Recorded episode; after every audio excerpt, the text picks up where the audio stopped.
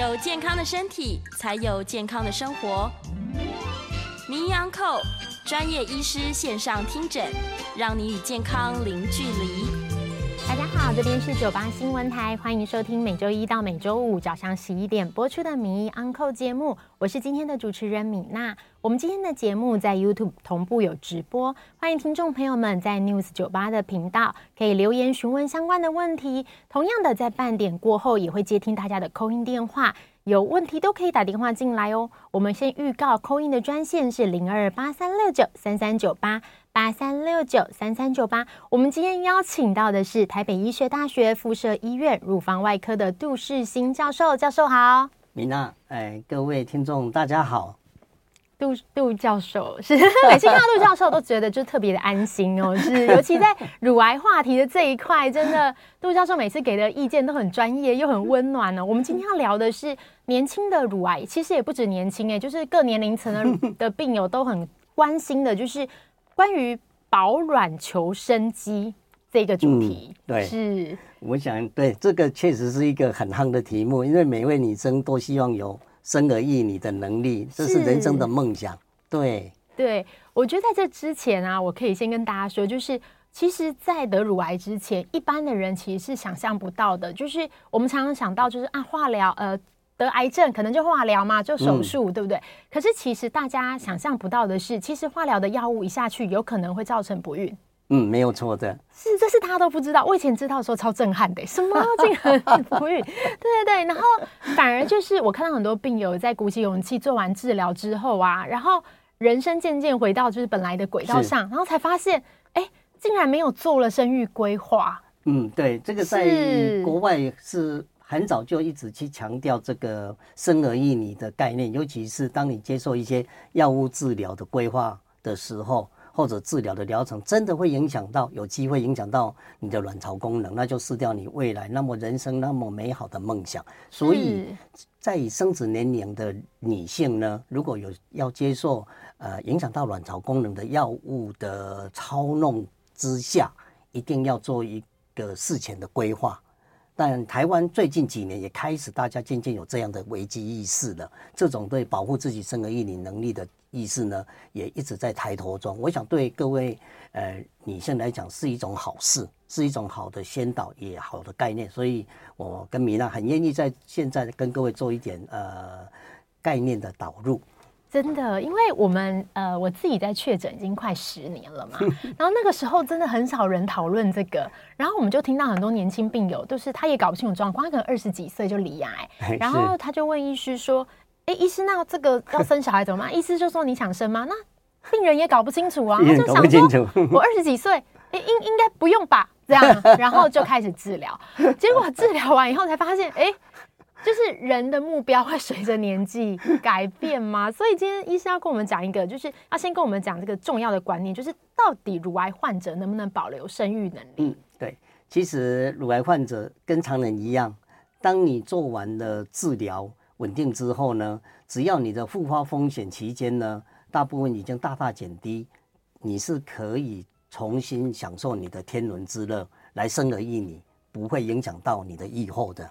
对，所以米娜刚才讲了一个很重要的心声，她当时候很年轻啊，心中可能有那个念头想过，但是那时候的各种的资讯啊，各方面也许没有那么的强调。不过现在啊，这种观念倒是真的越来越受到普遍的重视，而且很重要，一定要去宣导，你才有这种想法，你才可以来得及做治疗之前的万全的准备，来保有你的生殖能力。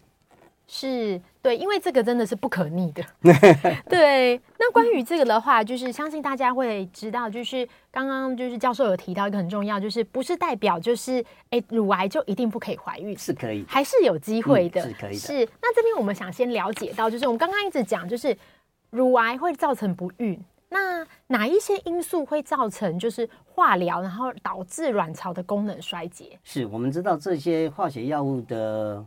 除了治疗癌症之外呢，对于全身正常的组织细胞都会有伤害。是，所以那么宝贵的天生给你的生殖器官卵巢，一旦受到这些化学药物的摧残，可能它的功能就丧失掉，因此它以后也就不再来月经了。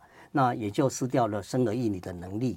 所以这些化学药物的暴露呢，确实是一个导致你生殖能力呃需要去好好考虑的重要的因素。是。那我们知道乳癌很多手术之后，只要你不是非常早期或者零期乳癌，那么你常常就要步入到化学治疗。对。那不止化学治疗，口服的荷尔蒙治疗、标靶治疗、免疫治疗，你都会步入到。那这些药物其实都不宜用在生育的。的过程，所以我们在真的乳癌需要接受化学治疗之前，就好好的来保护你的卵巢，想办法把你的生育能力先保住，然后你可以很放心的去接受医生对你的治疗计划。那首推就是化学药物。那我们知道这些卵巢功能的受伤，其实跟几个重要因素有关系，一个就是你的治疗化学治疗的年龄层，是你如果。很年轻就接受化疗，那么你的器官的功能恢复力比较强，因此你恢复月经再生儿育女的几率就高。可是当你的卵巢已经本身就已经濒临快要机能在下降的过程，你用一个外来药物化疗的摧残，那当然它可能就丧失能力了。所以首先就是你接受化疗的时间点，如果你三十五岁之前来接受化学治疗的话，那么你。完成化学治疗，月经再恢复的能力，当然月经恢复代表着你生育能力的契机，不是说月经就一定会生子生育，对，对 是，但至少这是一个现象。哦，你你的机能又启动回来了，你的天生的荷尔蒙周期可能又恢复了，那么几率是八成。所以越年轻的话越有条件，但是那么我们看看相对的，如果你四十岁以后才接受化学治疗，你本身大家都知道。四十岁这种时候的生殖年龄就是高龄产妇。一般我们高龄产妇的定义是三十五岁，三十五岁之前品质好，活产率高，成功率高。那相对四十岁以后就是高龄产妇。所以当你这个时候接受化学治疗，你月经再回来的几率只有三十 percent。那至于三十五到四十，大概一半的机会会回来。所以这是年龄的考虑。第二个就是你所使用的药物也是一种顾虑。有的药物对卵巢杀伤力很强，有的杀伤力中间，有的不大会影响。那当然，各位不是说你要接受这些药物，而是当你真的有这些药物暴露的个人的时候，你可以去参考你所用的药物是哪一种。那最传统大家都知道啊，癌症乳癌就是小红梅、紫杉醇啊，大家都耳熟能详。那这种对卵巢的伤害力是居中。那最会引起不孕。那个卵巢机能受伤的是烷化物，也就是癌德星哈，氧化物。是。那有的药物呢，比如说呃五 FU 啦哈，methotrexate 这一种啊、呃、不同基转的化学药物，有某些是对卵巢影响不大的，所以药物的选择性也是一种因素顾虑。另外一个就是你整个化学治疗疗程药物的累积剂量，你暴露越多的剂量，副作用毒性一定越大。那么你月经不再来的几率就真的就相对比较高。是，谢谢医师，就是教授这边刚刚讲了一些几率。不过如果以病友的角度来看呢、啊，其实就算假设我是三十五岁以前来做，那我恢复月经的周期的几率有八十趴，八十趴。可是如果对病友来说，如果他刚好就是那二十呢，其实就是 那就很遗憾。对，所以我觉得这个好难哦。就是我们还是像教授讲的，要做好万全的准备，是做好做安全的准备，对。对没错，在做准备的话，讲到了几种就是很棒的方式。现在有很多方式选择越来越多了，以前真的没有没有这么多，因为有一些可能，呃，在更早以前，可能技术没有那么纯熟，是生殖技术没有那么成熟。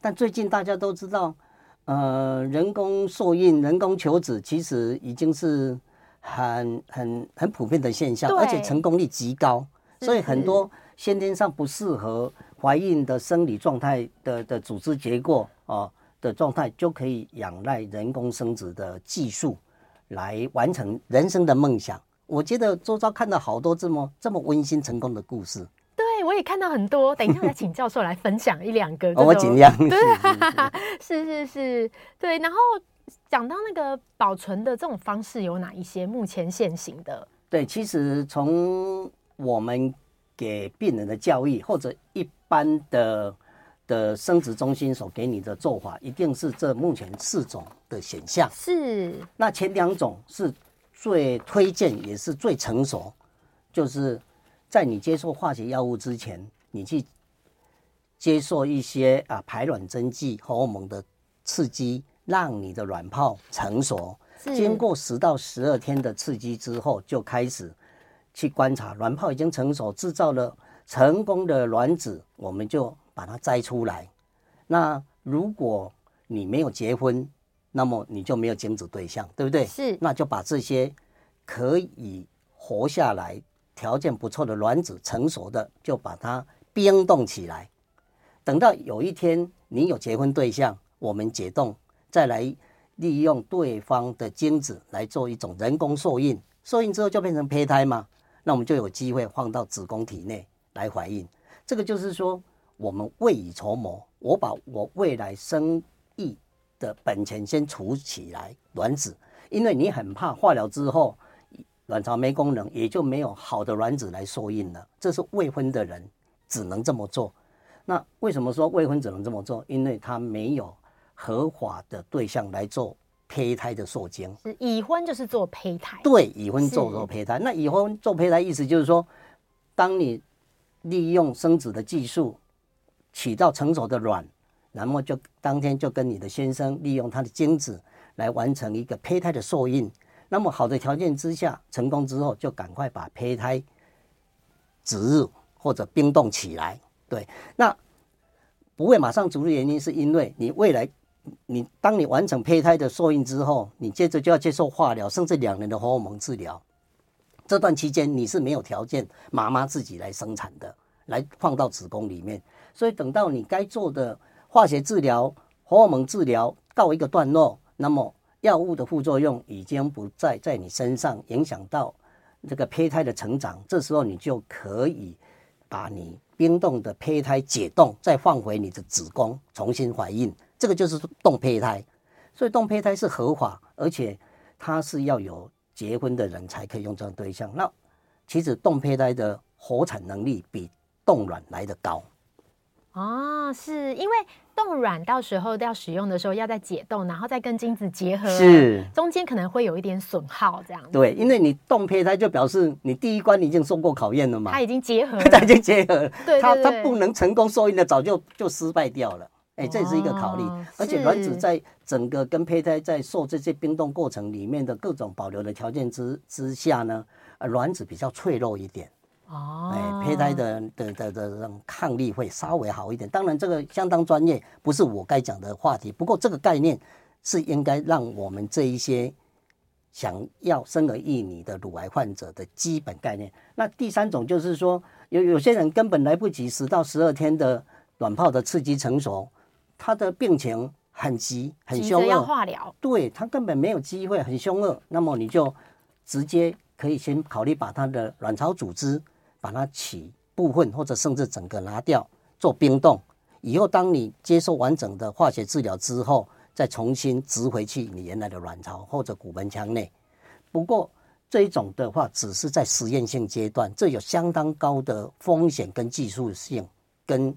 跟你的团队的设备，所以这种目前不鼓励，它是在实验阶段。第四种就是有的人根本就来不及做荷尔蒙的准备来取卵，来做胚胎受孕，那么就是也可以把不成熟的卵就随时拿拿出来，然后以后把它冰存，等以后解冻之后再来孕育，让它成熟，看有没有机会。不过后面这两种都不鼓励，因为成功率毕竟比前面两种差太多了。哦，是前面两种虽然是现在比较成熟的方式，嗯、但是也不是百分之百的成功率。没有百分之百，跟年龄很有关系。是是，三十五岁以前成功率高，了解。三十五岁以后成功率就一直很快速的往下递减，这个是一个黄金时机。三十五岁之前的卵是条件好的，也就是说，我们才跟各位讲说，要怀孕要把握年轻，对，早一点做准备，把这些卵先冻起来，在最好的状态。呃化学药物的人冻卵，但是一般年轻人，我们也是鼓励。我们大家都知道，不要高龄产妇，不要高龄产妇。那为什么呢？所谓高龄产妇就是三十五岁做界限嘛。三十五岁之前条件都很，卵子条件好，成功率高。三十五岁之后，品质当然就打折，所以你的流产啦、不好的胚胎品质啦，或者妊娠毒血症等的会跟着来，就是比较高风险的孕妇啊。这个是一个我们在冻卵也是这样，我们的化学他们会跟你讲，哎，他会评估你的超音波看看你的卵巢呃骨盆腔的条件啊，你的血中的浓度，然后你的年龄啊，你要用什么药物，你为了接受什么各种团队的考虑来再帮你规划。是这边我也想要，就是帮就是病友们提出一个迷思，真的是迷思。我很常被问，就是大家都会说，因为呃教授刚刚有讲到，我们取卵会是在化疗之前那一段时间，然后用荷尔蒙的方呃就是注射荷尔蒙，然后我们赶快把卵取出来这样。嗯，对，没错没错。很多病友就会很担心说，什么？那我的乳癌已经是跟荷尔蒙相关了，然后我又去注射，会不会影响我的病情？但是其实接着就要做化疗了，对不对？非常好的问题。乳癌的病人七成都是受体阳性，很怕高荷尔蒙浓度、雌激素很高、黄体素很高的环境会刺激他癌症的恶化。所以你一方面想办法利用一些那个促性腺激素来制造一个卵泡成熟的生理环境，当然你体内荷尔蒙就会超弄变成正常人的十倍左右。可是对乳癌患者，一则以喜，一则以忧。我要有成熟的卵，但是我又不要那么高的荷尔蒙来影响到我的安全，那怎么办呢？那现在文献已经知道，在做这些卵泡的刺激准备过程，可以给予抗荷尔蒙的药物，也就是乳癌病人在吃的药物，比如泰莫西芬，比如富乳钠，尤其是富乳钠，它的它的目前文献上的成功率，它对于你的体内女性荷尔蒙的降低的能力是可以降到非常安全的范围，一方面可以让你取得成熟卵泡，一方面不会让你体内产生过度高度的女性荷尔蒙浓度。这就是米娜所讲的，怎么办呢？当然，我们要帮助你，所以医界也会从这些经验上，在正常人，正常人一般不会用这些荷尔蒙把它压到很低，可是，在乳癌的病人，医生就会特别的细心考虑到这一点。哦，真的很棒哎！这样子就是因为很多病友会很担心，对，他会问这个问题，对，就不敢去做不敢，他会怕说浓度那么高，我会不会想要有了孩子又伤害到自己？你可以放心，文件的证据可以让你很放心的交给你的生殖中心的专科医师来帮你把关。对，所以我们通常就是要尽快、很快的，就是要。在完成这个生殖的这个流程，嗯、对，要赶快。如果有需要的话，可以就是求助于生殖科的医师，是就可以帮大家保住生机。尤其我建议，在得乳癌，当你有生儿育女梦想想法的女性呢，你在还有考虑到还觉得有生殖能力的年龄层，哦，不不是说年轻才需要，你有这个梦想，你为了把握最高的机会，你在接受系统性的化学。荷尔蒙甚至标靶治疗之前，你就先咨询每个大医学院所一定有生殖中心，是对这些资源呢，非常的对你帮助。而且我们也不是说我们去谈就要付费，没有的，没有的。而且各位知道现在的技术很成熟，它在一秒之内把那种卵子从三十七度降到负一百九十几度，然后保住。把它很快快速冻住，那么它成功率就高，而且这卵子一保，胚胎一保可以保多久？冰冻多久？冰在一胎它里面，可以十年后解冻都还有生育能力，还有生殖能力。哦，所以会让你的人生梦想保住很长久。所以各位不要气馁，要加油。嗯，谢谢鼓励，真的很需要被鼓励，因为很多病友他是在做完治疗之后，然后。有一天，他可能二十岁、三十岁都没有感觉，但有一天三十五岁，他突然想生小孩。是，然后那个时候如果冻卵，我觉得感觉像是有多一个退路。对，不管有没有成功，对，至少他心理上会有一个契机，有一个期待，有一种很美好的愿景、憧憬、梦想存在。因为对心情是好的。嗯，没错，没错。先不谈他未来是不是成功，但至少他机会保住啊。是，他可以很放心的。无所忌惮的去接受他该有的疗程，对，对母亲不管在生理上、心理上都是一种很好的这双重保障。对，心理上的安定真的很重要。这边相信就是大家也很想知道，就是取卵的这个过程。哦，对，那取卵的过程，其实大致上我不是专科医师啦，但是因为我自己也常常要被病人问到，所以我会帮他做一点基本概念的介绍。那至于很详细细腻的步骤，那我想各位要一定要咨询生殖专家，不要咨询杜医师，因为我是负责开刀跟治疗乳癌。哦，那不过我的病人既然会问我相关问题，我大致上会说，可能未来你到。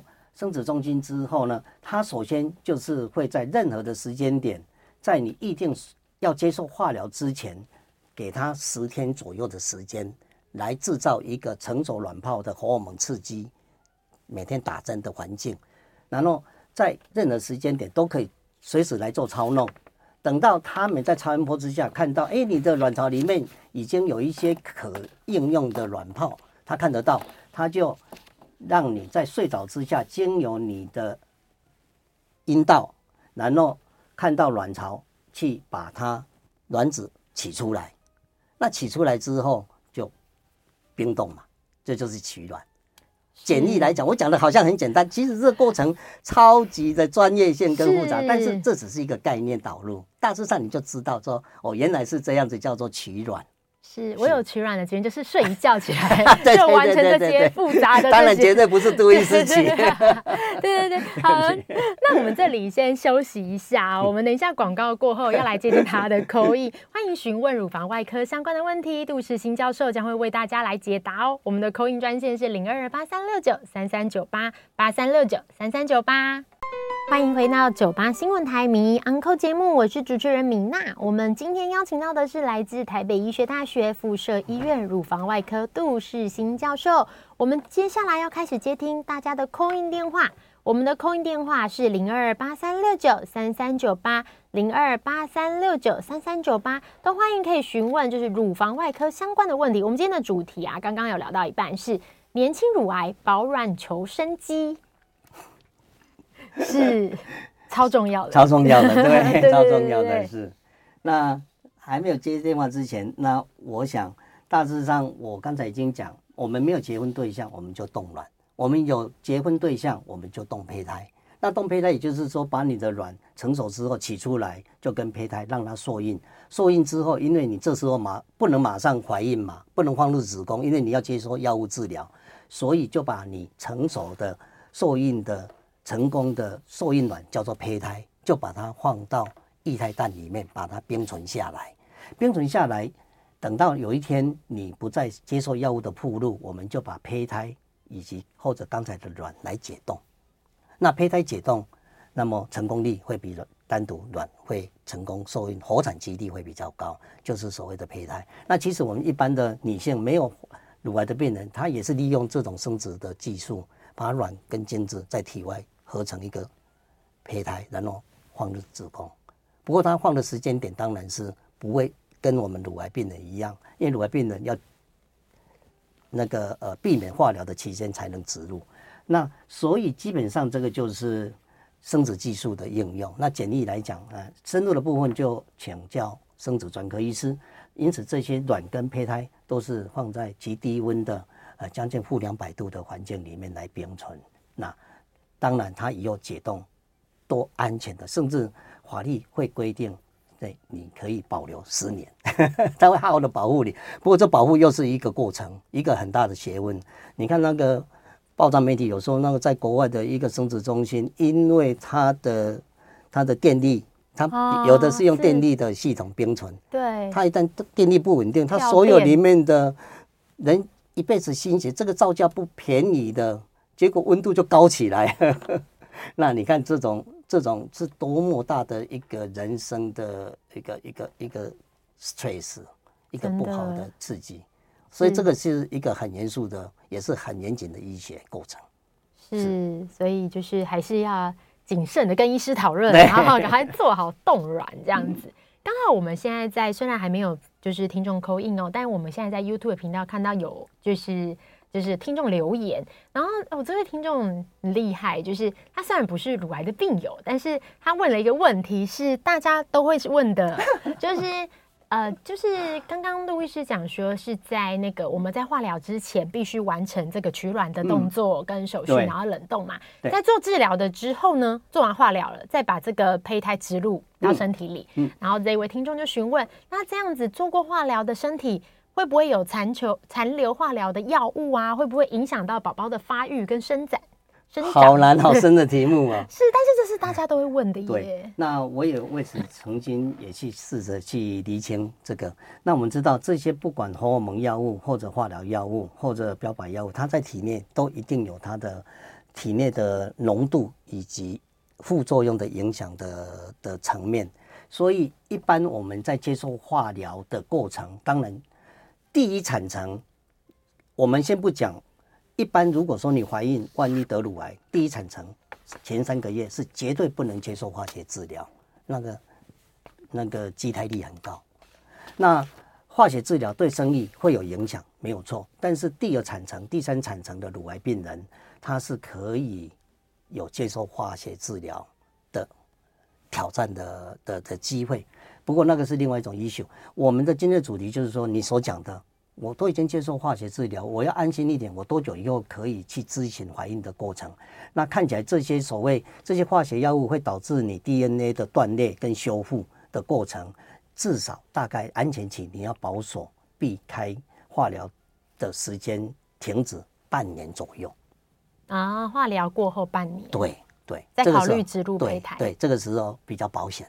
你不要再化疗之后，我很急，我一个月半个月就我已经不化疗了，我要开始解冻把它换回来了。是你的主治医师不会让你做这件事的，不会，因为 我我们都要保护你。对，是。那当然，在有限的的药物学的理念之下，就起的一个这个这个概念。是呃，我也很常被问到，有 一个是我们通常在做完化疗之后，然后有一些就是荷尔蒙相关的乳癌，荷尔蒙型的乳癌，会再用，比如说不管是富乳那或是泰莫西芬来这样子做控制。对。然后现在很多医学是说，这个口服药可能要吃到十年。嗯，对对。然后就会很多病友问说啊，那难道我难道我真的要等到十年才能怀孕吗？其实不一定，是吗？不一定，对。是你在你做完乳癌治疗。高复发风险过去之后，你就可以着手准备停止药物的治疗，先怀孕，生完以后再重新回来治疗。那这安全期呢，大致上是抓两年，两年。因为一般乳癌的复发高峰有两个高峰，一个是前两年至三年左右，当然越凶恶的越快复发。那另外第二个高峰，尤其是荷尔蒙受体阳性的，在后。开完刀之后的七至八年，所以前两年左右，如果说你没有很高的复发风险，这个时候你该有的化学治疗，化学治疗了不起半年嘛，那荷尔蒙治疗啊五年起跳，甚至十年，你不可能等到十年之后再来怀孕啊，所以你在前两年。如果风险不高，医生觉得，哎，你并不是那种非常，呃，淋巴结多颗很多颗转移，然后癌症很大，H 一亚突阳性，然后或者三阴性那一种风险很高的，那么两年左右真的是可以，可以就安心的接受你怀孕的计划。是，而且是有机会的，你并没有被剥夺生个一米的条件。对，这太重要，因为那而且在就是怀孕的这个过程啊，其实就是呃，医师、主治医师跟你的妇产科医师都会监控你的状况，嗯、对，来评估你。嗯，对对对，所以当然你不要说，我杜医师说两年就是两年，每个人稍微有一点点个案条件上的考虑。是是，有人可能多就更多一点，但概念上是可以的。是是，哇，这样就太好了，因为我们像我们常常听到，然后这边也提醒就是。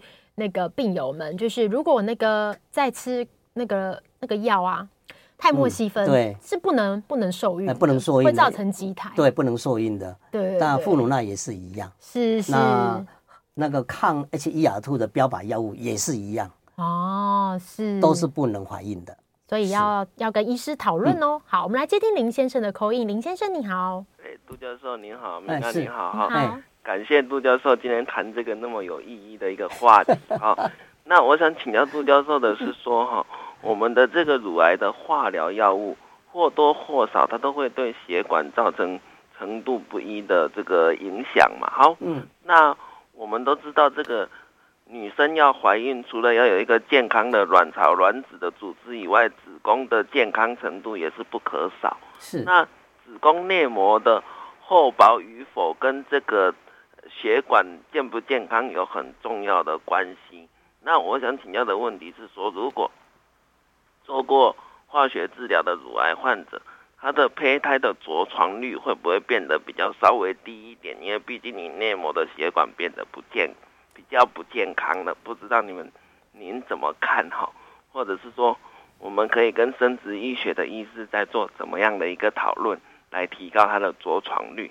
以上跟您请教，我在现场收听，谢谢。对，呃，大家当然我不是生殖的专家啦，但是我们都知道，我们在做化学治疗的过程里面，现在医界还有一种做法跟想法，就是来打所谓的促性腺激素的类似激素。就是所谓的停经针，打进去之后呢，它会文献某些文献都告诉我们，它会增加那个怀孕的几率，增加你活产的机会。那为什么会这样的结果显现出来？当然，目前大部分都有大型的临床试验都有这样的结果，少部分会不同意这样的看法。不过，这种想法就是回应你刚才所讲的，因为在在做化疗的过程刚开始。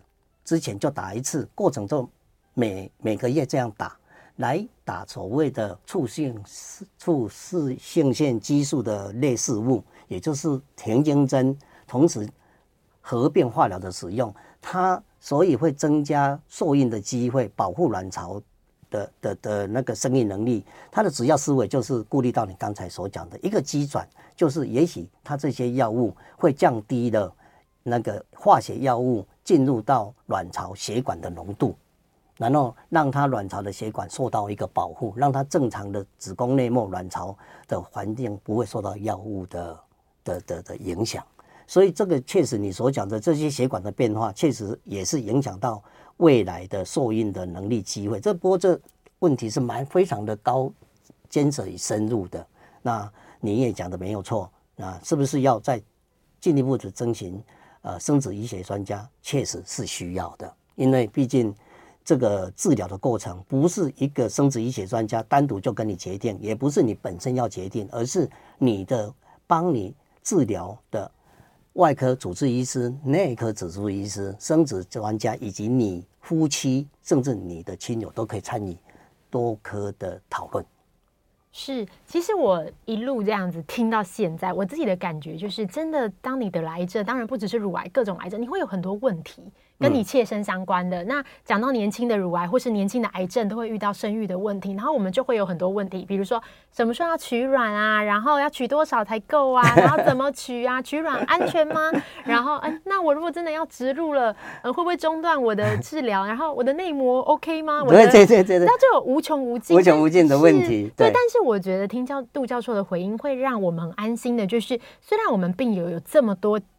超多的问题，无穷无尽问题。但是其实这些 就是专业的医疗，也不是一位哦。专业的医疗团队其实就会在就是专业的角度，然后为我们病友们先想好各种的解决方式。是是，所以也不用担心。我们如果遇到任何困难的话，就是不要闷在心里。我觉得我们就是还是要跟主治医师讨论，才会得到就是最棒的答案。这样是我们这边来先休息一下，我们广告回来继续接听大家的 call in。我们邀请到的是台北医学大学附设医院的乳房外科杜世新教授，我们的 call in 电话是零二八三六九三三九八八三六九三三九八。欢迎回到九八新闻台名医 Uncle 节目，我是今天的主持人米娜。我们今天邀请到的是台北医学大学附设医院乳房外科杜世新教授，来跟我们聊聊关于乳房外科的各种知识。我们今天的主题是年轻乳癌保卵求生机。我们接下来会开始接听大家的扣音电话扣音电话是零二八三六九三三九八八三六九三三九八。欢迎有相关的问题都可以打电话进来，在。接听电话之前，我们要来就是做一件很棒的事，做一件助人救人的事。没错，就是刚刚其实杜教授在跟我们聊的这个过程，其实我们知道杜教授就是非有非常多非常多的专业知识，然后很有经验，因为几十年这样下来。可是我们病友啊，病人在诊间的时间很短，嗯，有时候就可能。可能啊最多好了二十分钟，很长了吧？但是其实再怎么长，也不可能把全部的这些专业对，把全部的问题问完。然后更大一部分是大家通常在里面的时候都脑中一片空白，嗯、会问、嗯、都会问，但是都没办法听。嗯、是我听到很多病友都说啊，我真的是会脑脑中一片空白。那这个时候呢，要怎么样就是让我们增加更多知识呢？嗯、就是我觉得乳癌的治疗是这样：当你害怕一个疾病的时候啊，就是你越未知，你就越恐惧。嗯、对，要怎么样认识这个疾病？噔噔噔噔，我们就要介绍，是是是，要配音，就是。杜欣教授就是出了一本书，最近出来，最近热腾腾的新书，对，最近才刚刚发而已，才刚开完新书发表会，是，是。然后这本书的名字叫做《台湾女性乳癌白皮书》，然后一百个非知不可的医学常识，关于你的乳房掌上微型 Google 册，哎，这个讲的很好，是 因为它里面有真的非常多的问题。然后这边哎，有听众朋友讲到，就是他留言说。对医师来说，出书可能比看诊还难，可能真的很难，因为教授很忙啊。嗯，对啊，然后没有都没有时间，每天都有这么多病人，然后还要把这些专业知识，就是呕心沥血的，对，把它堆积下来。我们这边，因为因为这本书我之前就已经有有拿到了，有入手了，这样子是很棒的书。然后我自己很喜欢里面一些部分，想要推荐给大家，嗯、就是就是你看里面就是。第九十四页，就是这边有一张杜医师的帅照，就是杜医师在就是手术中就是这个专注的样子哦。然后我很喜欢杜医师，就是杜教授分享的一个故事，就是呃，杜教授每一次在手术结束之后，然后有那个就是病人，病人开完刀之后都会手写，就是手写一个病历，然后那个手写的病历会自己画图，就是如果大家手上有书或是可以看得到荧幕的话，就可以看到我翻到这一面。里面有很多就是手稿，是是是，然后杜医师为什么要写这个啊？其实写这个的目的是，以前我在国外啊、呃、当外科呃那个就是 fellow 的时候，我在加州旧金山大学我的教授给我的一个启示，他说，如果你术后你静下来好好回想你手术过程，你做一个记录的话。你一定从中里面去吸收这台刀，我可以再改进什么地方？我再回好好想，我如何避免这台刀对病人伤害的步骤，以后我就不要再来了。那这样子日积月累，这个道理就好像一个人上马鞍，你不会转，你只要勤练习，勤同样的动作一直回想，你自然就会避掉缺点，避掉失败，比别人更成熟。刚开始的想法是这样，是。那现在已经累积了大致三个大纸箱，每一张薄薄一张纸就是一个癌症病人，就是一个家庭。是，听到家庭这我也很感动，因为其实我们知道癌症病人就是家里有一个人生病，其实都都不是个人的事。对啊，是一个家庭，嗯、然后会影响很多人的一生。不过我尽量是，我很乐意做这件助人又救人的工作，所以我在书真的是把我个人的啊三十几年的一些经验就。非常扎实的把它记录出来，是真的。这那米娜应该有看到，有啊。我我最我 最喜欢的，对，我最喜欢还有一个部分，就是这本书感觉印刷很贵，就是成本高。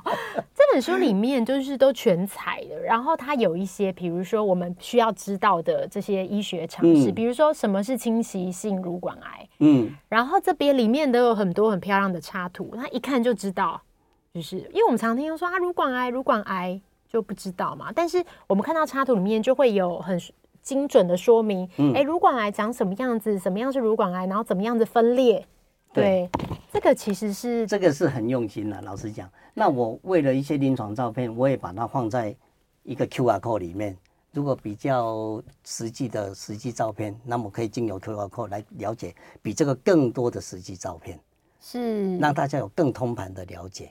是，不过这本书的过程里面，真的也是也感谢我的编辑团队，同时真的要在此谢谢我的好朋友。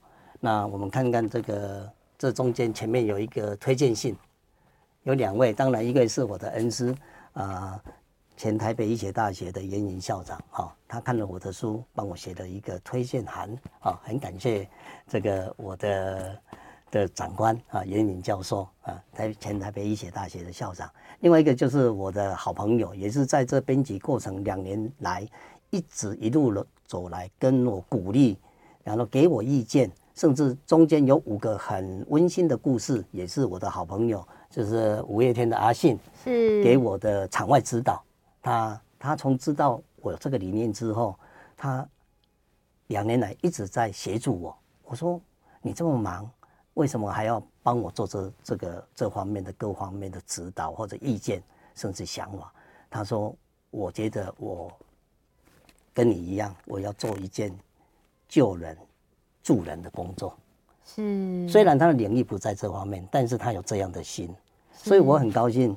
我这个呃五月天阿信他他也帮我在病友会的签书会上啊。呃，一个一个呃，录了一个很棒的影片，影片来 来看到他的心心路历程，就是他看了这本书的感觉。哎，谢谢他在这过去两年给我各方面，不管在物质上、精神上各方面或者意见上的的指挥的的指导。我想一一本书的制作，我现在才知道，刚才所讲的没错，编书可能比看诊还难。对，真的。对，尤其教授又这么的忙碌。嗯。所以谢谢，真的是谢谢，也感谢时报哦。时报的赵董事长他说这本书真的是他用了八种色彩的彩色印刷。嗯，他说成本他本来是没有办法的，他快要承受不住成本了。我说赵董，我们做的是一件有意义的事，所以赵董很高兴说。他出书这么多，他觉得出到这种事是他觉得一个很 proud、很光荣、很愿意做的事，因此在成本上他也就不是他的首要的思维了。对，感觉买到这本书非常的划算，有点划算，因为它的其实那它内容真的是很精准，然后跟就是以往我们想象的这种，它其实已经几乎是快教科书等级，希望变成各位女性的工具书，因为这其实不是只讲乳癌，一般。举凡你的纤维囊肿、乳房疼痛、乳腺发炎、纤维腺瘤、微创手术、真空微创手术、出针穿刺细针，我都里面都有导引、有照片、有说明。然后为什么叫做像 Google 一样？因为你针对你的导读页，你就找到相对应的页数，你就不用整整两百四十页这样翻。是，当然这个过程是要有很严谨的去编排、去做架构上的安排。所以我说，我很感谢很多好朋友，以及最大的病最大的好朋友其实是我的病人，他给我这样的临床上的需求跟问题，让我有机会来从这边读书，然后来把它转译成我自己的心得，把它写下来。当然是感谢我所有做到的团队，尤其是这么好几十万看我的的我的整间的的友人。哇，真的很感动哎！我哎，我之前有去参加教授的那个新书发表会，然后那个就是真的有很多病友是年长的阿姨，嗯，然后就是大家都说他的状况有可能就是没有那么理想，但是在教授的帮忙之下，好多年后还是健健康康的可以出席在会场这样。对，当时是真的，那时候有一个现场的，他说他是十十四年前三期乳癌，三十七颗转移的淋巴结，到现在十四年。连局部复发、淋巴水肿都没有，他好高兴哦！他常常在媒体上把这个可以的这些力量跟实际案例来鼓励大家，分享大家。真的非常谢谢教授的分享哦。那这本书的名字叫做《台湾女性乳癌白皮书：一百个非知不可的医学知识》，是杜世新教授所写的，然后是时报出版社出版，欢迎大家都可以来搜寻购买哦。我们今天的节目就进行到这里，我是主持人米娜，非常谢谢大家的收听，谢谢各位，拜拜。拜拜。